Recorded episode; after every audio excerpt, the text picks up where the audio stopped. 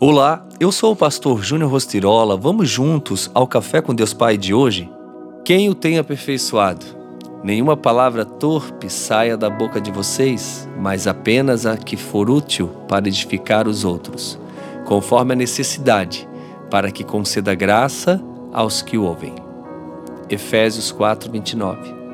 Na cultura oriental, existe uma técnica de cultivo de plantas chamada bonsai na qual, por meio de procedimentos que envolvem um rigoroso cultivo, árvores são reproduzidas em miniaturas, se é que é assim que eu posso dizer.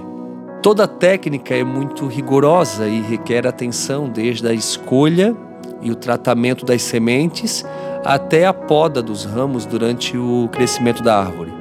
Da mesma forma devem ser os nossos relacionamentos, pautados no esmero e no cuidado, de modo que sejam aparadas todas as arestas de conflitos.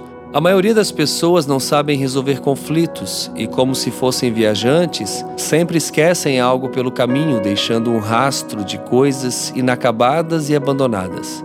Somente com relacionamentos maduros é que se consegue aceitar as diferenças sem que essas se tornem motivo de distanciamento.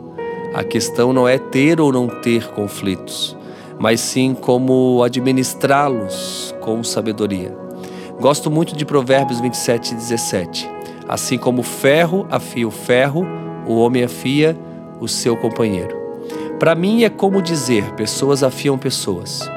No casamento, a esposa é a pessoa capaz de afiar e aperfeiçoar o marido, assim como o contrário é verdadeiro. Quem são as pessoas que têm sido capazes de afiar e aperfeiçoar você? Procure se relacionar com pessoas capazes de impulsioná-lo ao nível de crescimento e empoderamento que você deseja viver. Ao ouvir conselhos, você está aberto para o que dizem ou seu coração se fecha?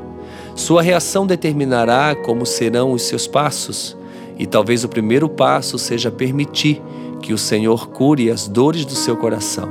Sua atitude determina completamente sua colheita. E a frase do dia diz: Você é chamado para uma vida de posicionamento, sabedoria e fé. Pense nisso, se posicione, tenha fé e assim, com certeza, Deus te dará sabedoria. Um grande abraço, fica aqui o meu carinho também e seguimos juntos na jornada Café com Deus Pai. Deus abençoe.